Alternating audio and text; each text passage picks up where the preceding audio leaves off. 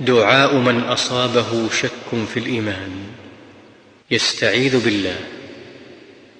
وينتهي عما شك فيه.